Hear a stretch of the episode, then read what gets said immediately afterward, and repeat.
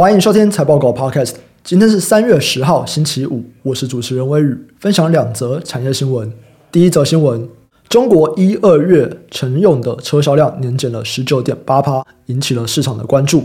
车用晶片短缺哦，是严重车厂生产的主要因素之一。而短缺问题啊，预计接下来将要缓解。二零二二年底，中国结束了十三年的新能源车补贴政策，在去年底的销售也透支了部分的市场购买力。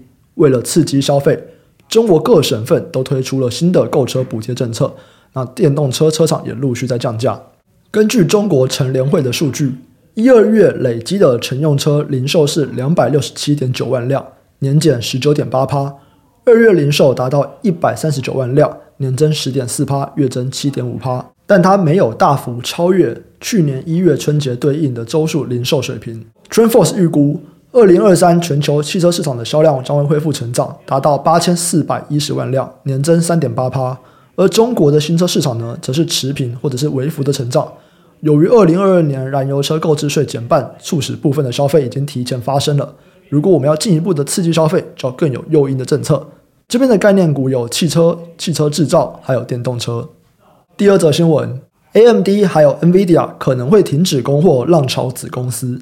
根据 IDC 的数据，浪潮集团是资料中心伺服器第三大的供应商，二零二一年销售额将近一百亿美元。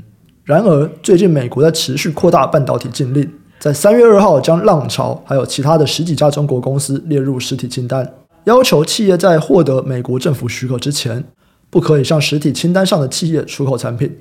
浪潮集团的子公司包含了浪潮信息、浪潮软体、浪潮国际，还有华光光电。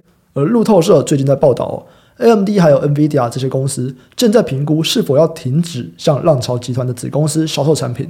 晶片产业的企业也正在评估是否要停止向浪潮集团的子公司供货，其中就包含了浪潮电子信息。如果啊，他们向子公司运输产品，产品可能就会流向母公司浪潮集团。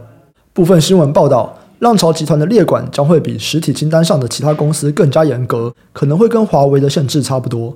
有事务所就表示，许多客户已经暂停向浪潮的子公司发货，并且评估情况。至于 NVIDIA 还有 AMD 是否已经停止供货，目前他们没有评论。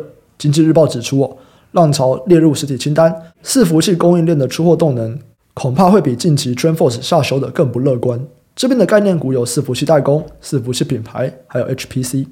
以上新闻相关资讯和相关概念股的清单，我们都列在网站上，点选资讯栏财报狗新闻连接都可以看到，也可以透过这个连接订阅财报狗新闻。我们每天都会帮你整理产业动态，还有最新消息寄到你的信箱。等一下七点，我和 Sky 会来聊特斯拉，它要怎么样减少碳化系的使用量，以及浪潮实体清单到底有什么影响。待会七点再见，拜拜。